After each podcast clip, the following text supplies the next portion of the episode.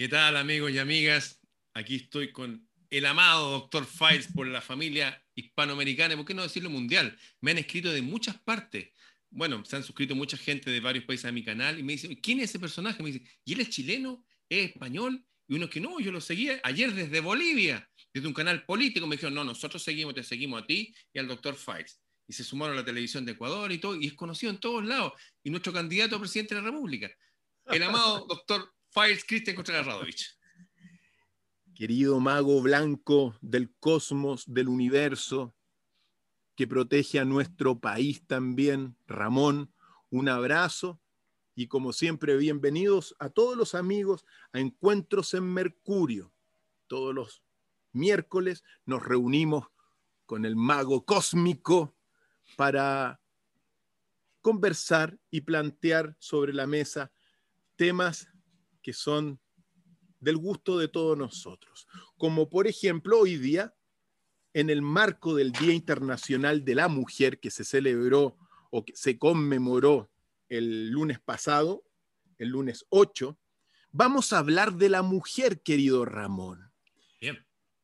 Pon las cartas tú sobre la mesa.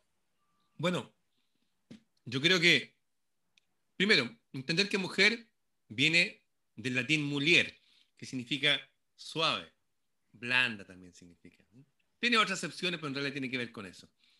La mujer es más suave, más sutil. Y desde esa suavidad es que nos complementa, que nosotros a veces somos más toscos y le damos, ¿no? Y ha sido así en toda la cultura y en toda la historia de la humanidad. Y desde esa suavidad puede contener la vida. Si no fuera por la mujer, no habría nadie de, nosotros aquí. Yo fui mujer. Cuando estaba dentro del vientre de mi madre, me alimentaba, sentía, escuchaba y todo a través de ella. Era parte de una mujer. Todos fuimos mujer. Todos fuimos parte de eso. Ahora, como... Ramón. Sí. Contraargumento para... Ya. Poner las cartas en la mesa. Bueno, hay una, tú estás en tus primeras palabras diciendo que en el fondo estás reconociendo como una diferencia o una esencia natural distinta entre el hombre y la mujer. Sí. Pero hoy día hay una corriente feminista muy poderosa que te dice, no, Ramón, el hombre y la mujer son iguales y que toda esta diferenciación que se ha establecido con el tiempo en realidad es una construcción social, es una construcción histórica. Por lo tanto, somos iguales y en, y en realidad todo lo que se, se ha dicho de que la mujer es más suave, de que más íntima, más prudente, no es así. ¿Qué dices sobre eso, querido Ramón? No, yo digo que eso es una calumnia, una propaganda, el hecho de que los medios de comunicación estén a cargo de un grupo de personas en el planeta y difundan ideas como esa, eso no es verdad. La mujer no es igual al hombre, la mujer es superior al hombre.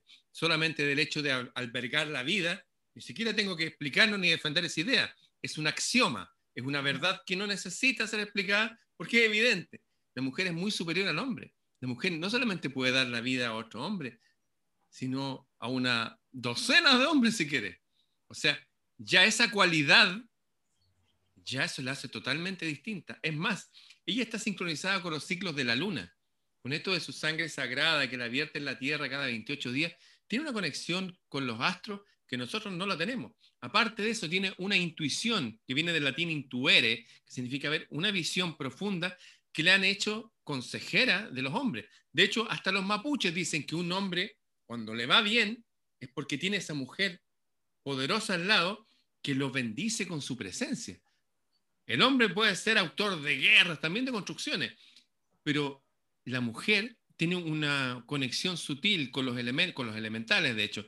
Incluso se habla que la época de oro de la humanidad era gracias a que reconocíamos como la divinidad a la mujer, cosa que quisieron tomar los caballeros templarios con sus catedrales góticas dedicadas a Notre Dame, a la mujer del cielo, es otro tema.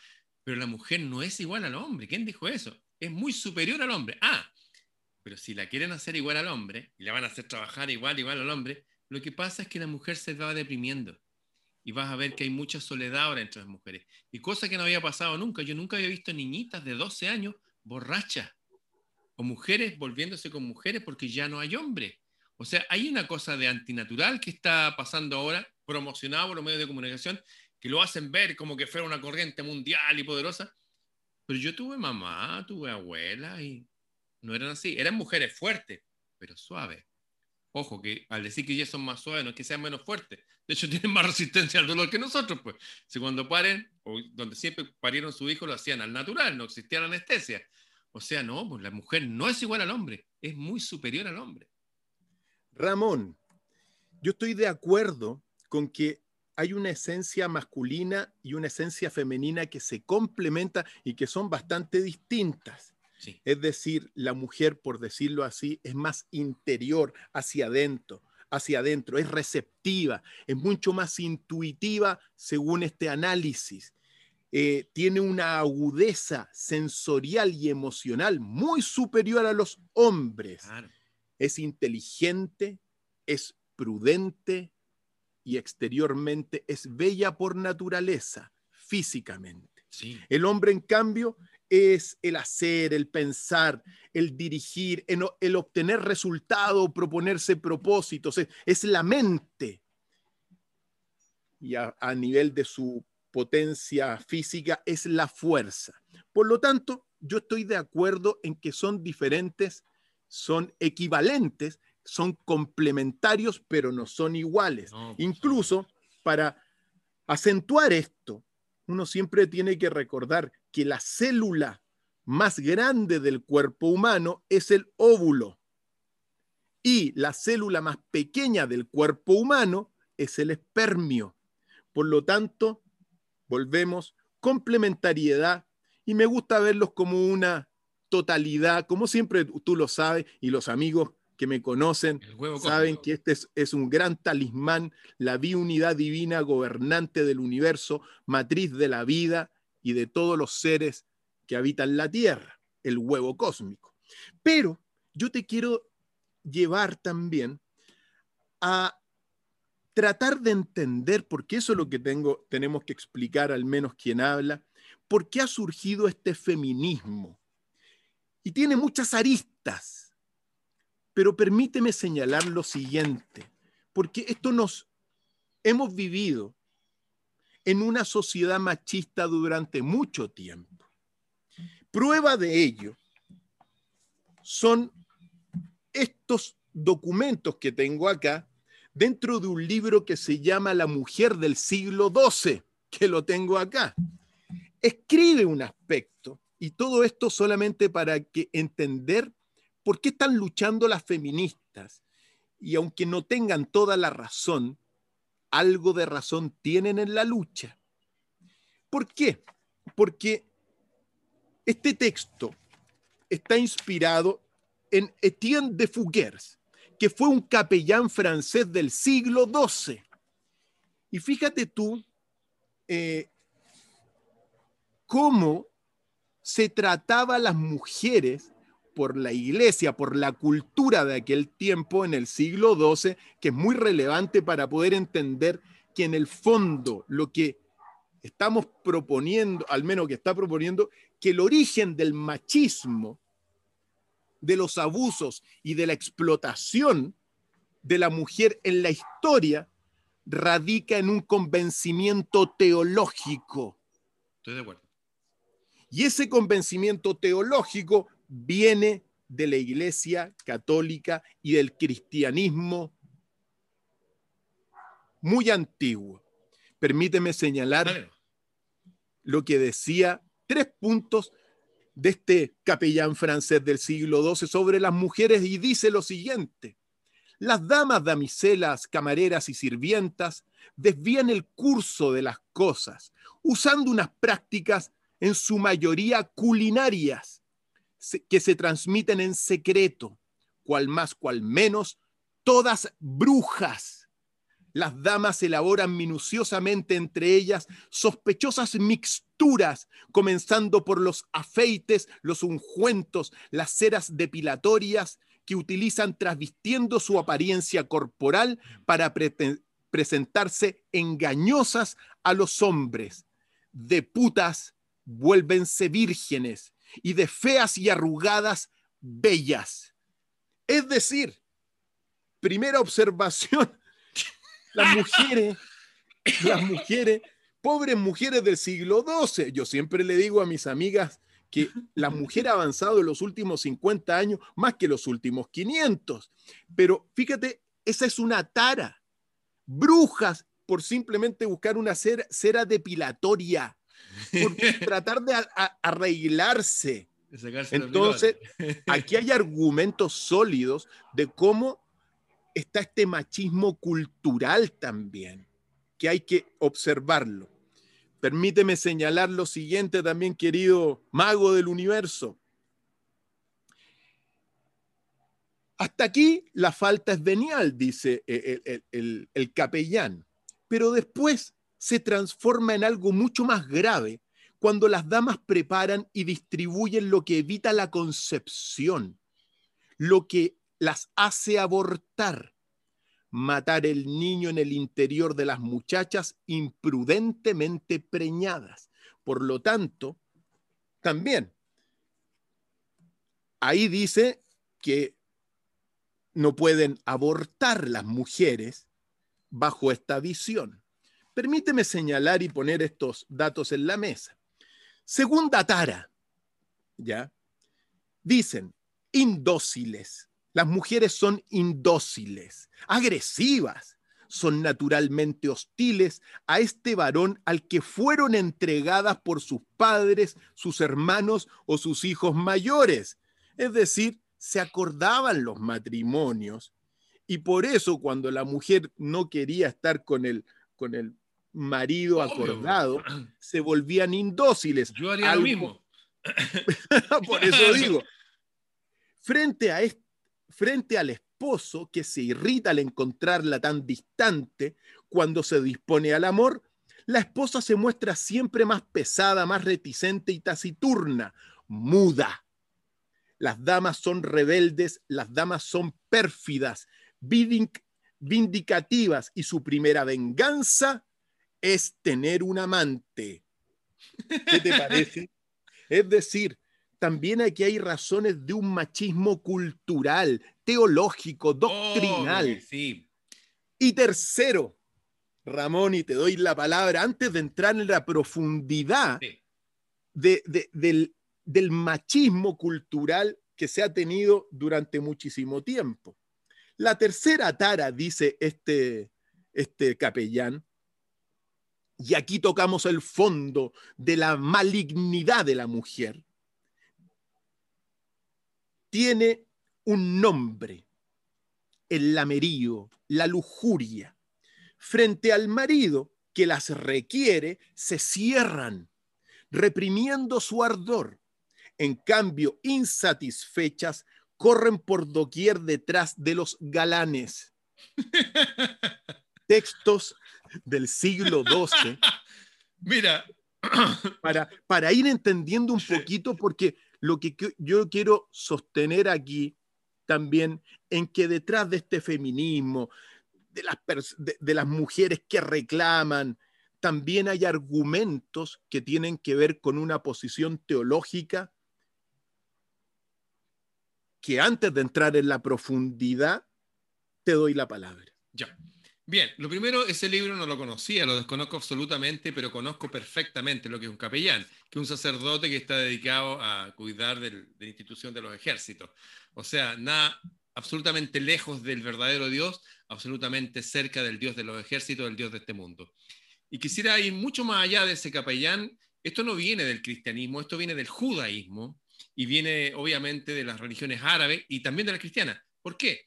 Porque cuando parte el relato del Génesis, que era un poema, todo esto, el Génesis se escribió en, verso, eh, dicen que el pecado entró por la mujer y, y se demoniza a la mujer.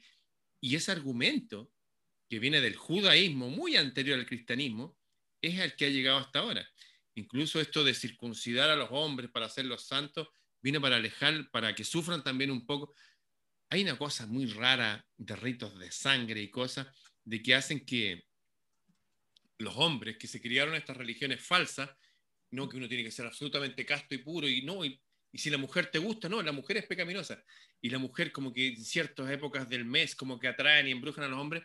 Mira, ya se sabe que biológicamente cuando la mujer está fértil y a veces coincide con la luna creciente, que va a venir luego por si acaso, eh, hacen que ellas segreguen unas hormonas que hacen que...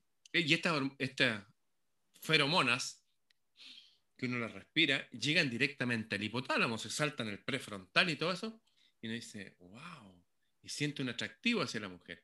Por eso en estos trabajos donde, no sé, el doctor y la enfermera, el jefe y la secretaria, este, que se dice, oye, ¿por qué este tipo se metió con su ayudante? Y es porque hay momentos en el mes que esta sustancia que segregan, que la segregan toda la, toda la naturaleza. Recuerdo una gran amiga mía eh, que vivía en el sur, de apellido Rosenberg, Adriana Rosenberg Brikisak. Me acuerdo que su padre había puesto una reja electrificada poderosa porque ellos tienen lechería. Y varios campos separados de esa reja. Y hay también alambre de púa. Y entraron en celo las vacas. Y un toro que estaba en otro campo, toda la alambre y la corriente, cortó todo hasta llegar a las vacas. O sea, hay una sustancia maravillosa que segrega a la mujer para preservar la especie. Se llaman feromonas. Y estos tipos, al no entender eso, y al más encima tener demonizada a la mujer, y más encima la mujer tener esa, eso natural de querer estar más bella, sobre todo en época de apareamiento para sus hombres, sacaron todas estas teologías falsas y todas estas cosas para demonizarla. La demonización de la mujer viene de la religión, viene de la religión judía, y de ella ven después la religión árabe y la religión cristiana, y otras más por ahí. Déjame profundizar eso, querido Ramón, porque lo que tú dices es exactamente también lo que uno sabe. Es decir, todo el machismo de la historia proviene, como tú dijiste, al menos para la esfera de nuestra, nuestra de la literatura rabínica antiquísima, donde te plantea lo siguiente, y esto también como reflexión para lo que estamos viviendo nosotros, que en el fondo la formación de una nueva creencia, que es la religión cósmica, por llamarla de una forma. Pero recordemos que los antiguos hebreos dicen que Adán primero tuvo a Lilith como esposa y que pronto la abandonó y ella se hizo mujer del demonio Samael. Por lo tanto, Lilith fue el primer demonio mujer de la historia humana.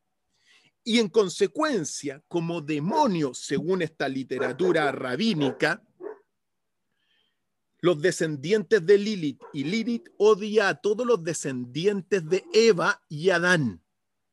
Y en consecuencia, para la tradición cristiana que se deriva de este judaísmo, evidentemente el misterio más profundo de todos, en realidad, es que las mujeres, según esta visión, son mancebas del diablo, súcubos de demonios en forma humana, la caída de los hombres por coitos diabólicos inspirados por la mujer. Lo, lo digo así porque así es la interpretación rabínica judía y también cristiana católica desde hace mucho tiempo. Por lo tanto, cuando uno dice todo esto y se remonta al Génesis después, Génesis 3:15 diciendo, y pondré enemistad entre tú y la mujer, entre tu simiente y su simiente, esta te quebrará y tú le quebrarás el calcañar, el calcañar de Eva. Por lo tanto, cuando uno pondera realmente al feminismo, tiene que decirle a las amigas feministas que tienen razón y no tienen razón. No tienen razón en que esto no solamente, esta diferencia, este machismo, no es solamente producto eh, de, de una construcción histórica, o de una construcción cultural. Hay mucho de esta construcción cultural radicada, como señalé, en la religión que te justifica el machismo. Pero el hombre y la mujer, por su físico, son completamente distintos y complementarios. Entonces, toda, toda, toda vertiente, porque esto también tiene que ver con las vertientes más de izquierda que te dicen que todo es una construcción cultural. Hay mucho de construcción cultural en el machismo, como lo hemos señalado, pero uno también tiene que saber que el hombre y la mujer son naturalmente complementarios, distintos y respondemos a esencias complementarias y distintas. Por lo tanto, ahí se equivocan las feministas en decir que todo es construcción cultural. Ramón. Lo que pasa es que estos partidos ateos de izquierda se tomaron estos movimientos verdaderos. Mi madre salió a marchar como profesora por los derechos de los profesores y las profesoras en los años, no sé, 50. Eh, bueno, aquí hay una intervención política. Es como cuando esa protesta que hicimos, fuimos un millón y tanto de personas a protestar y después vinieron los partidos y estas ideas de izquierda a tomarse y todo y a, romper los semáforos. Aquí hay una infiltración desde ese menos de 1% de gente pero que tienen recursos económicos y que controlan el planeta, esta ONG de George Soros, que también es ateo, de hecho.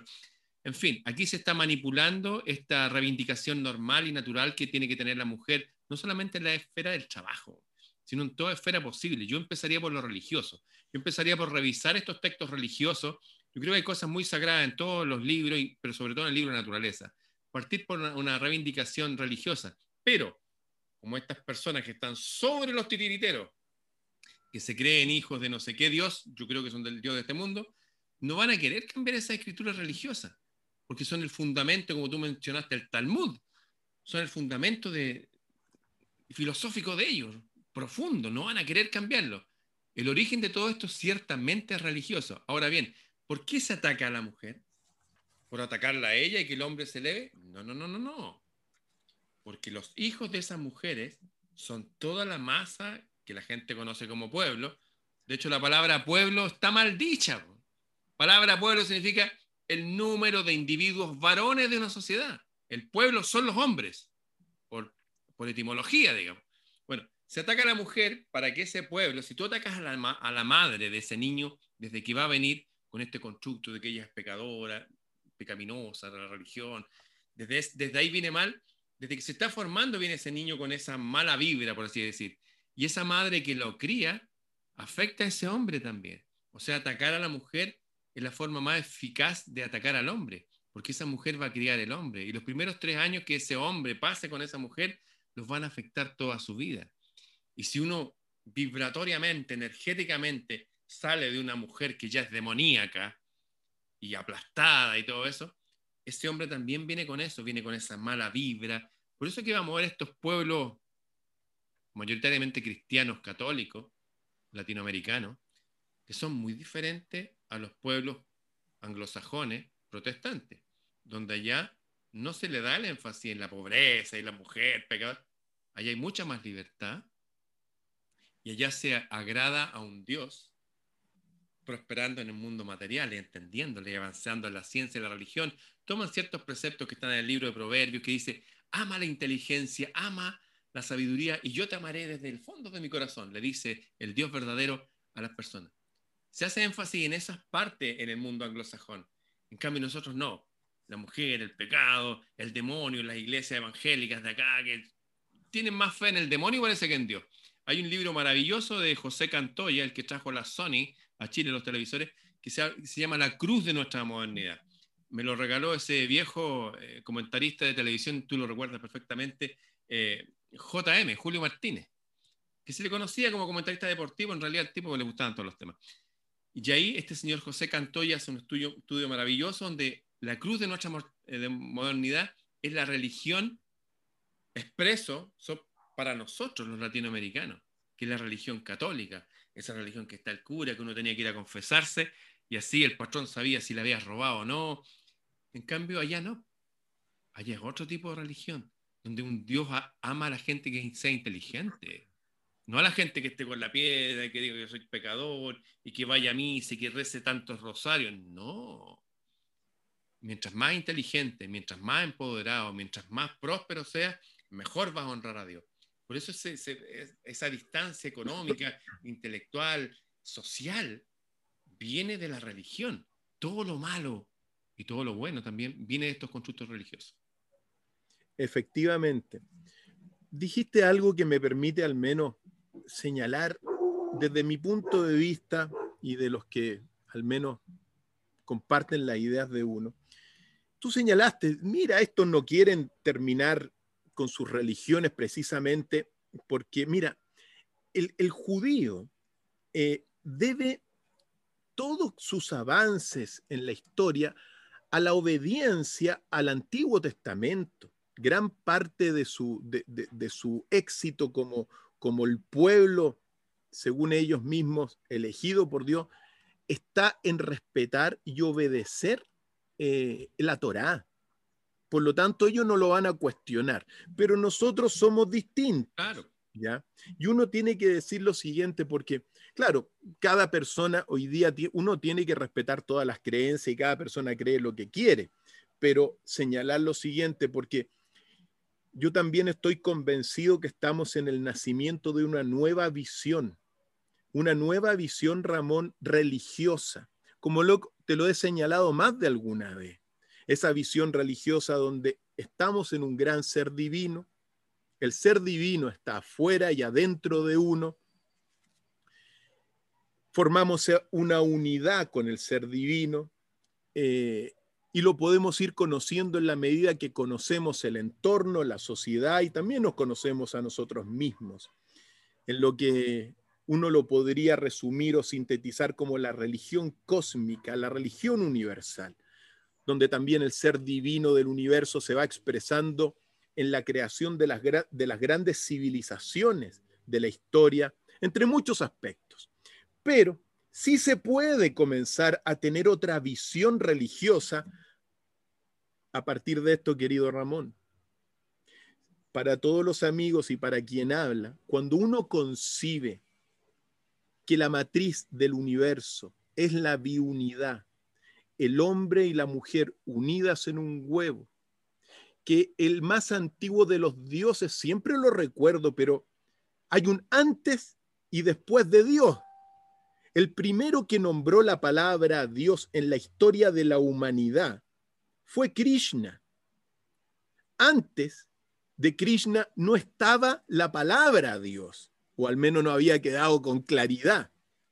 Y Krishna habla de Dios en el sánscrito antiguo.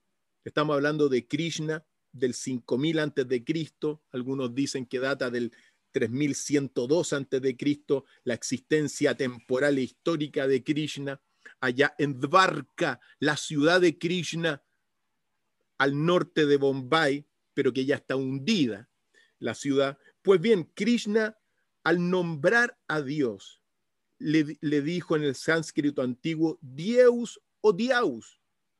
Y Dieus o Diaus era la diunidad divina gobernante del universo, matriz, luz, era un huevo de luz, mente, inteligencia, inteligencia femenino, mente masculina, unidas en un huevo en equilibrio perfecto, del cual surge el universo y surgimos todos nosotros.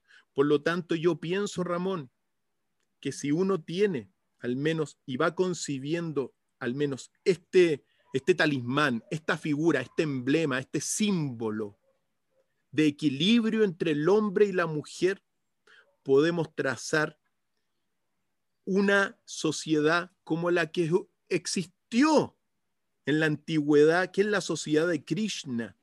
La sociedad de Krishna es de todas las civilizaciones de la historia, Ramón, la única que tenía al hombre y la mujer socialmente en una igualdad gemelar, porque el principal Dios era el hombre y la mujer unidos en un huevo. Y eso se desprende y te forma la cultura del Valle del Indo, con sus capitales Arapa y Mohenjo-Daro, que es la primera gran civilización de la historia.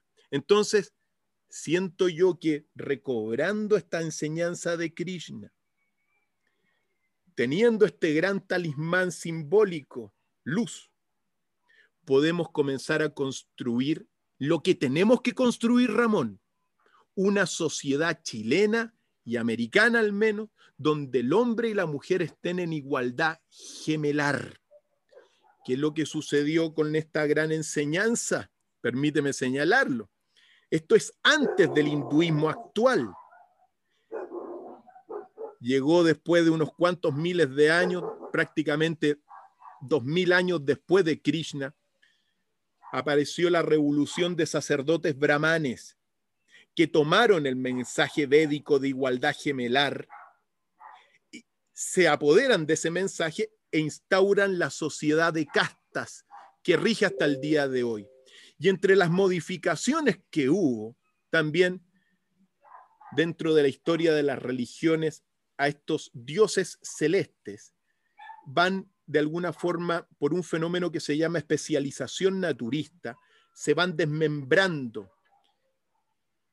La biunidad se separa en, en, dos deidades eh, y esas dos deidades, macho y hembra separados, después cobra solamente el padre, el macho, el, el poder y la hembra termina desapareciendo Varuna y Mitra, los dos primeros, y después con el tiempo Mitra desaparece y Varuna, el hombre, queda de alguna forma dominando. Y eso es lo que se ha hecho también por las cofradías de religiosos, tanto de los brahmanes como de los católicos, que en el fondo elevan la esencia del Padre solamente como el Dios original y se olvidaron para justificar todo lo que se ha justificado, que se ha cristalizado en estos textos del siglo XII, pero que en el fondo podemos rectificar y podemos volver, siento yo, al concebir a la biunidad divina como el centro de una nueva visión que nos religue con el universo, Ramón. Por lo tanto, me permito tomar estos minutos porque siento que igualmente, a pesar de que algunos van a seguir en sus creencias, la nueva generación tiene que saber que el hombre y la mujer son complementarios, son esencias equivalentes complementarias. Mm. Déjame decirte y te doy el paso. Cuando se incinera a las personas, cuando se disuelve el cuerpo de la mujer, el único hueso que queda no incinerado es la pelvis en la mujer y esa pelvis se tira al río Ganges. Y en el hombre, el único hueso que no se incinera es el esternón, de alguna forma graficando esta complementariedad base para tener una nueva creencia y una sociedad en igualdad gemelar entre el hombre y la mujer que estamos construyendo juntos y toda la palabra es tuya, Ramón. Bien, yo estoy 100% de acuerdo contigo y quiero recordarle a la gente que en la antigüedad siempre fue padre, madre e hijo. Siempre fue Isis, Osiris y Horus. Siempre fueron padre, madre e hijo. Y llegaron por ahí, no. Padre, hijo y Espíritu Santo, masculino también. Hubo un ataque a, la humanidad hace tiempo y de este ataque hablan eh, los mexicanos, no sé, los maestros de Carlos Castaneda, hablando cuando llegó eso ese depredador, dice, de las profundidades del universo acompañado de los voladores. Y en la Biblioteca de Alejandría dicen que llegó ese arconte, eh, ese demiurgo acompañado de un montón de otros seres arcónticos y a producir eh, división entre nosotros. De hecho, es, cuando tú nombraste que estas castas de brahmanes que llegó y se apoderó de ese conocimiento, y eso pasó en todo el planeta. De hecho, hay algo muy extraño que Brahma tenía su esposa Sarasvati y Abraham tenía su esposa Sarai. Y en esa época, que algunos la fechan por ahí hace 3.600 años atrás, en esa época algo les apareció una nueva divinidad eh, en forma de luz. Y en el caso de la historia que conocemos a nosotros como occidentales, que a Abraham le dice, oye, toma y mata a tu hijo a cuchilladas. Y ya lo voy a hacer. Y después dice, no, no lo mates a él, mata a ese carnero que está ahí, pero después lo envía a matar, sí, bebés y niños y mujeres de otras culturas. Hubo algo raro que pasó que nos metieron este Dios de la guerra, que de hecho Jesús se enfrentó. Se enfrentó a ellos, le dijo, ustedes sirven a un Dios demonio, el Dios de ustedes no es mi Dios. Ojo, ese Jesús judío dijo, el Dios que están sirviendo los judíos, ese al menos, no sé si el que servían antes, ese no es mi Dios, mi Dios de arriba. Empezó a resaltar la figura femenina a través de su esposa, de su mujer, María Magdalena, y de su madre. De hecho, estaba preocupada de ella cuando estaba en la cruz, que quién las iba a cuidar. Bueno, eh, hay un trasfondo religioso que nos está atacando hace tiempo. Y esto trataron órdenes de caballeros, de personas buenas, de personas inteligentes, de reivindicar a la imagen femenina. Esta conversación que estamos teniendo ahora ya se tuvo hace mil años atrás o 900 años atrás, cuando salió una orden de caballeros que crearon templos a Notre Dame, formando la constelación de Virgo. Todas las catedrales góticas en Francia son los puntos de la constelación de Virgo. Y de hecho la primera eh, gran catedral gótica que a mí me tocó celebrarla acá junto con 850 personas en otras partes del mundo, con un gran concierto tocado con órganos. Por ahí andan unos videos míos. En fin, esa catedral se dedicó a Nuestra Dama. nuestra Dama en el sentido de aquí, nuestra Dama inspiradora y también esa Dama en el cielo. Eh, al cortar ese vínculo viene toda esta desunión de hombres y mujeres y los partidos políticos, en este caso de izquierda, se quieren aprovechar y no, que vinimos. De hecho, es raro que el feminismo lo dirijan mujeres lesbianas, es como que hay muchas dirigentes lesbianas, es como que si yo tuviera un movimiento machista y lo dirigieran homosexuales. ¿Qué tiene que ver eso con la realidad? Ah, porque quieren aprovecharse del movimiento y hacer que la mujer pelee contra el hombre. No pelee contra los titiriteros, no pelee contra el líder de estas religiones falsas, sino contra el hombre. Y el modelo de pelea hombre y mujer que inventaron estas religiones infectadas aparentemente por un demonio, como dijo Jesús de Nazaret, el modelo de pelea y lucha continúe. Y eso es totalmente antinatural. Te quiero comentar que los primeros que llegaron a, a conquistar, por ejemplo, Irlanda y las Islas Blancas de allá, fueron españoles, que llegaban a todos lados. Y cuando tenían problemas de salud debido a los viajes largos, qué sé yo, se dieron cuenta que había unas mujeres que sanaban. Y sanaban a través de las plantas, cosa que históricamente se dice que fue algo que nos enseñaron los dioses del cielo, a sanar por las plantas, a tocar música y a fundir metales y otras cosas más. Esto está en el libro de Génesis, esto está también en el libro de Enoch. En fin, y les preguntaron a las mujeres, ¿cómo saben qué planta es para qué cosa. Y las mujeres hacían rituales y se comunicaban con los elfos de la naturaleza.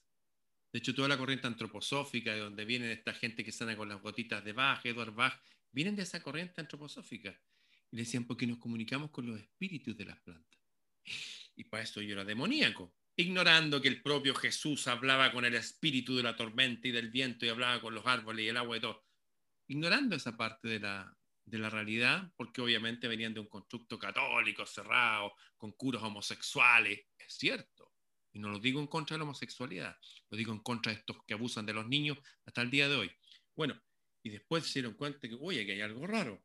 Y cuando vieron cómo parían sus hijos en esas partes del mundo, la cuna celta en esa área del mundo, se dieron cuenta que las mujeres, en vez de parir con dolores de parto, tenían tránsitos suaves y amables, teniendo a su hijo en posición, no con las piernas abiertas de espalda, sino en posición como los animales, como en cuclillas y en lugares más oscuros, y que el niño permaneciera en esa oscuridad, en fin. Y las mujeres no sufrían. Pero la Biblia dice, con dolor parirás tus hijos. Y dijeron, no, aquí está todo mal, son todos demoníacos. Y empezaron las quemas de brujas. Y ellos, los curas, se llaman curas, porque ellos dijeron, bueno, nosotros vamos a sanar con plantas, nosotros vamos a hacer estos procedimientos, nosotros vamos a hacer esta sangría, hasta el día de hoy. O sea, por eso lo llamamos cura. Eh, siguió el modelo ya producido por este judaísmo mal entendido, no sé, no tengo idea, yo no soy judío, pero que hoy, que la mujer por ahí entró el pecado. El modelo se profundizó en el catolicismo más moderno y en el protestantismo luego. De hecho, los protestantes siguieron quemando a personas por brujería.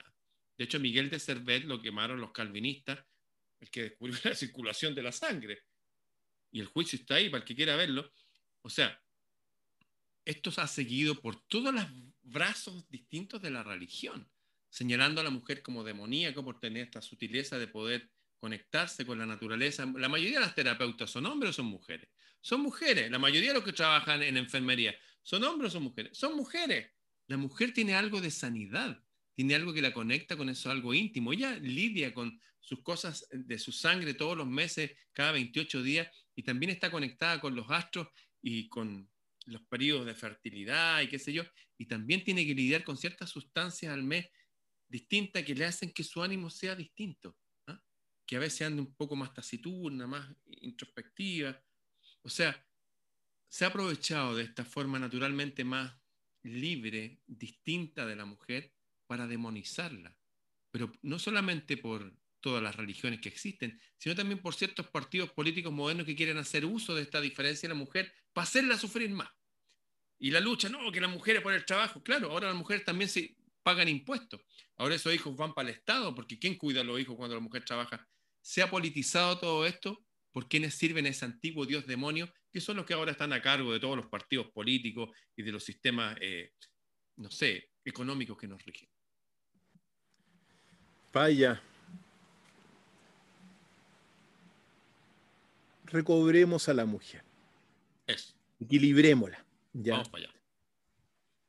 Piensen lo siguiente, la importancia de la mujer en la historia de Chile.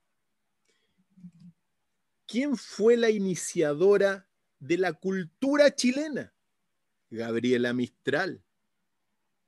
Básicamente ella, con su premio Nobel en 1945, le da el marco a este país naciente de 145 años de vida, por decirlo así, pero que marca el inicio de la poesía, que es el primer, de alguna forma, es la primera disciplina que se desarrolla. Y después, en 1971, Pablo Neruda saca su premio Nobel. Por lo tanto, también rescatemos, rescatemos de alguna forma la importancia de la mujer emblemáticamente en nuestro país. ¿Por qué? Porque lo que estamos construyendo nosotros, acorde con las energías cósmicas, tiene que ver con una nueva era de 5.000 años más, donde ya no va a estar de alguna forma el machismo que tú lo has señalado, sino que va a venir un equilibrio con la mujer. La esencia femenina viene a equilibrar el machismo despiadado, reflejado también en los femicidios que, bueno, están a la orden del día en muchos países y acá en Chile también.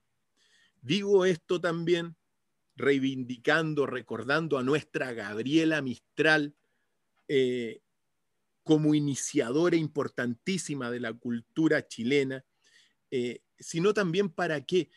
Para rectificar ciertos ciertas historias, por ejemplo, porque cuando uno revisa la historia universal, el machismo también no es solamente de Occidente, no es solamente de los, de, judíos ni de los católicos, sino que recuerda también todo lo que fue la historia de Cleopatra VII, muerta en el 30 a.C., la gran Cleopatra.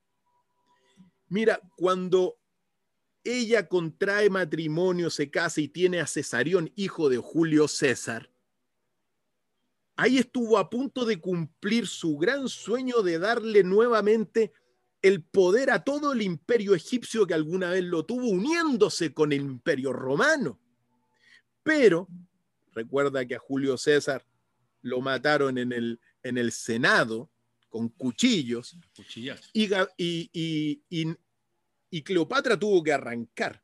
Pues bien, ahí ocurrió quizá una de las primeras campañas de difamación contra la mujer más grandes de la historia por los machos del Senado romano, que hablaban que ella se prácticamente tenía relaciones con los hombres, después los mataba. Es decir, le hicieron una campaña de difamación tremenda que según lo que uno está leyendo e investigando, no era así Cleopatra.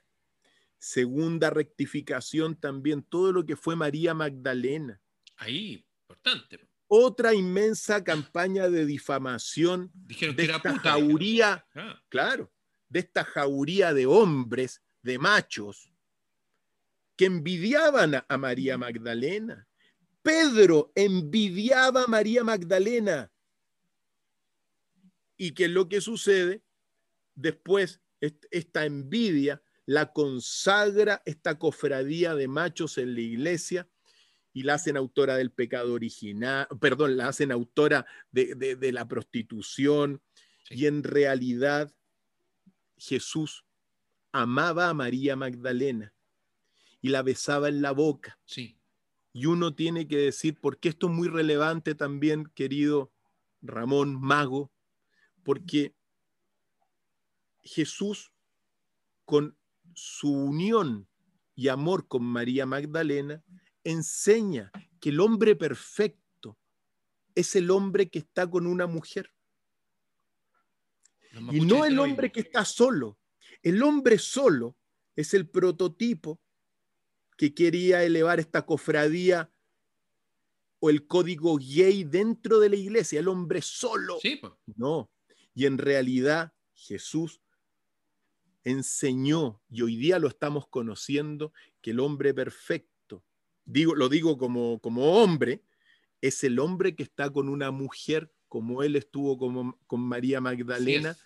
Por lo tanto, grandes enseñanzas para reivindicar a la mujer, querido Ramón. No sé cómo andamos de tiempo, pero tienes la palabra. Sí, nos quedan todavía 10 minutos. Eh, de hecho, en la cultura de Jesús, si un hombre no tenía una mujer ya a los 18 años, ya era como súper mal visto. De hecho, te podían hasta expulsar. Siempre el hombre ha sido con la mujer. En los mapuches dice que eh, la mujer es la que produce bendición o maldición en el hombre. Siempre ha sido así. De hecho, mi historia personal es que cada mujer en mi vida, desde mi abuela, madre y las parejas, qué sé yo, me han formado como niño, como adolescente, como hombre. Siempre ha sido así. Fíjate que hay una película que se llama Histeria, un documental del siglo XIX, cuando nuevamente salió la demonización de la mujer por la reina Victoria. Se reían de la reina Victoria. Como no era muy agraciada físicamente, ella se pintaba todo como blanco para parecer por último como extraterrestre, le echaban broma y todo, que más fea que la reina Victoria, jajaja, ja, ja, y es verdad, pues, no era muy agraciada, algo pasó ahí, no sé y ella demonizó de nuevo la práctica sexual entre hombre y mujer y que iba a ser solamente para tener hijos.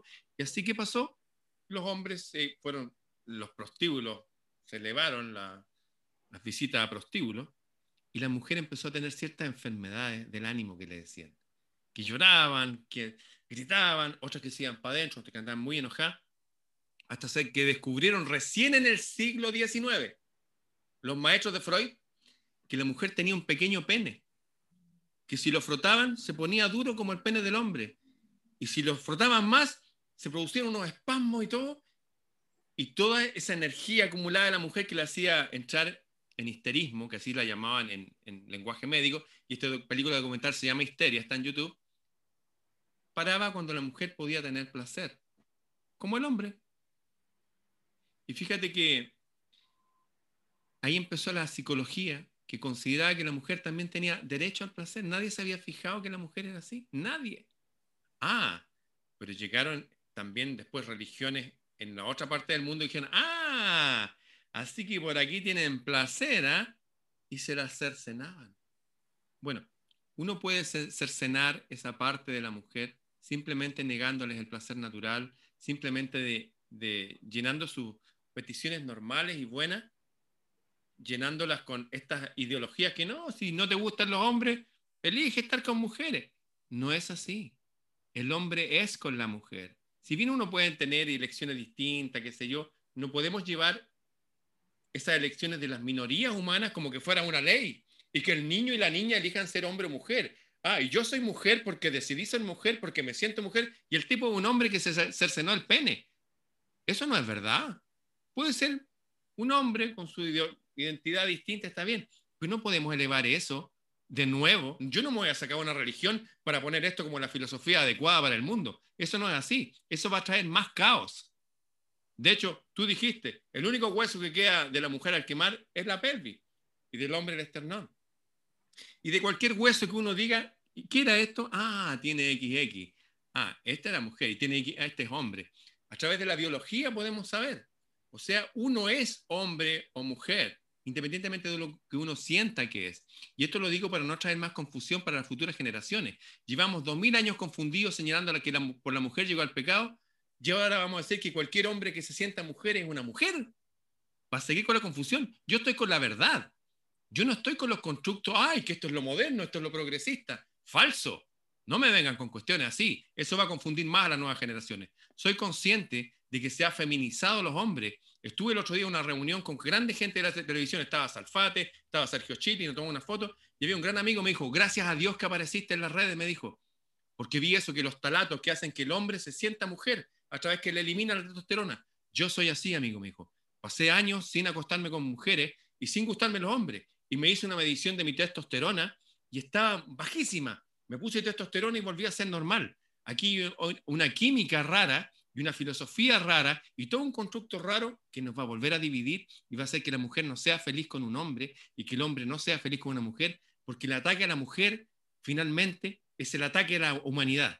Y la reivindicación a la mujer es la reivindicación a la humanidad, porque la mujer y el hombre, como tú bien lo señalaste al principio, somos un puro constructo, como el símbolo del yin y el yang, masculino y femenino unidos jamás serán vencidos. Sí, no hay, no hay que llevar la excepción a, la excepción confirma las reglas. Uno tiene que ser tolerante con todas las personas, pero tú mencionaste una cosa sobre eh, este intento ideológico también de, sobre los niños. A los niños hay que dejarlos tranquilos, ¿ya?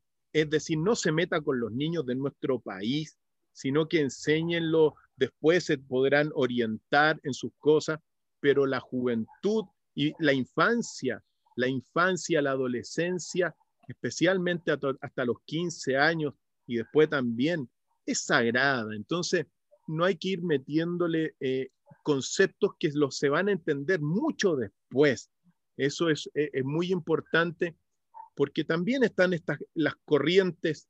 Mira, se responden unos a otros al fin y al cabo, pero desde mi punto de vista, considerando todo lo que uno tiene que señalar, estamos en una semana, al menos conmemorando, en el fondo, la participación de la mujer, la integración, el desarrollo íntegro de la mujer en la sociedad.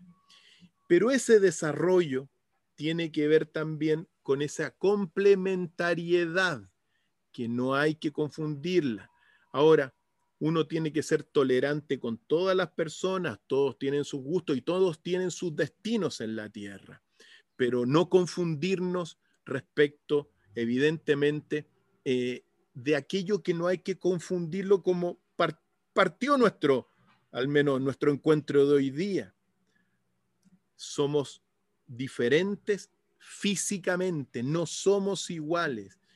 La mujer es la belleza. A mí me dijeron una vez, Doc, ¿qué es lo más bello del universo? La mujer. Lo más bello del universo es la mujer. Así de simple para mí y eso es lo que yo quiero un poquito transmitir hoy día, transmitirle a todas nuestras amigas que están allá, al otro lado de la orilla, que estamos con ustedes, que estamos por el desarrollo íntegro de la sociedad, estamos por la complementariedad también y por formar realmente una visión íntegra, una visión nueva. Estamos construyendo con la palabra una cultura nueva con nuestro mago del universo y en ese sentido, aprendamos a caminar junto al hombre, porque toda vertiente que te diga que uno es enemigo no es la correcta. La vida se da en la complementariedad, en el equilibrio perfecto, y ese equilibrio simbolizado en el huevo cósmico que esté en nuestro corazón de una nueva cultura, de una nueva visión, de una nueva creencia cósmica que permita realmente sentar las bases, porque tenemos que sentar las bases, Ramón, de una nueva visión por el próximo ciclo precesional. Por, los que Por lo tanto, que quede claro, y si estamos en el tiempo, tuya es la palabra. Bien, solamente hacer ese acento que hombre y mujer somos una sola cosa. Y la mujer nunca va a ser igual al hombre. La mujer es superior al hombre, es superior en belleza, es superior en fortaleza de espíritu. Eso se ha medido, de hecho, cuando en las torturas, porque la mujer viene diseñada cuando tiene pares sin, sin ningún tipo de medicamento y el dolor. La mujer es más fuerte en ese sentido que el hombre. Es como el yin y el yang. La mujer es el yin, pero dentro tiene un centro yang fuerte. El hombre se ve yang, pero tiene un centro yin.